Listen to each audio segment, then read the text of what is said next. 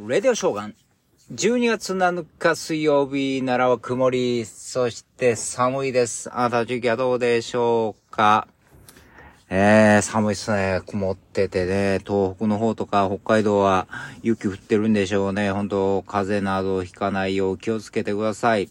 中国のゼロコロナ政策が転換されましたね。えー、国家衛生健康委員会が、えー無症状、軽症は、の人は、えー自宅で隔離して、ということです。オミクロン株は、えー弱毒なので大丈夫みたいなことになったんですね。急に変えましたね。ゼロコロナ政策。転換されましたよね、もう。やっぱりデモの影響でしょうね。デモでも、このまま、えー押さえつけてたらまずいなと思ったんでしょうね。本当にね。まあ、あのー メンツもあるからね。ゼロコロナ政策は正しいっていうふうに言い続けてきたから、まあ、ウイルスが変わったから、えーもういいよとかね。ゼロコロナ政策は間違ってない。まあまあ地方の人間はいろいろと不手際があったんかもしれんけどな。えー俺たちは正しいことをやってきたというふうに言いたいんでしょう。まあでも、ともあれみんなまあ自由になったらそれがいいじゃないですか。もうしんどいっすよね、そんな。えー電車乗んの PCR 検査。どっかお店入んのも PCR 検査。もうずっとやん。ね。そらもう一人出ただけでもマンション全体がもう隔離とかなったりね、もう大変で、だったでしょうからね。まあちょっとでも自由になったらいいんじゃないでしょうか。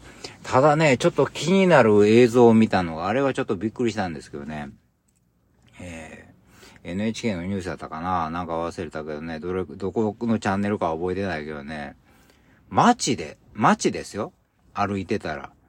警察官が近づいてきて、スマホ見せろ、言って。スマホチェックしてる。電車の中でもやってたんかな。うわーって、だから、海外のそういうあの、ツイッターとかいろんなそういう SNS とかに繋がってないかいうのをチェックしてるんですよね。そんな日本でやられたらものすごいことな、ありえないでしょ。みんな怒るでしょ。だって、親に見せるのも嫌でしょ若い子はね。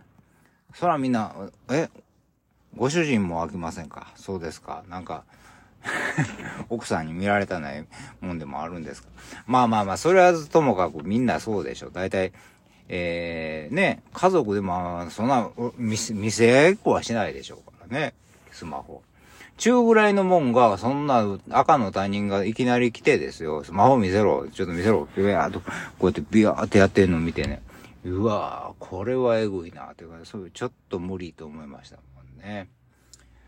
うーん。いや、やっぱりちょっと中国では暮らせないかもね。そしてね、日本も、まあ、えー、まあ、ゼロコロナ政策もやってないし、まあまあ、行動制限も今ないんですけど、やっぱ増えてますよね。めっちゃ数は。うん。めっちゃ増えてますよね。で、特に東日本より北の方はものすごい多いですよね。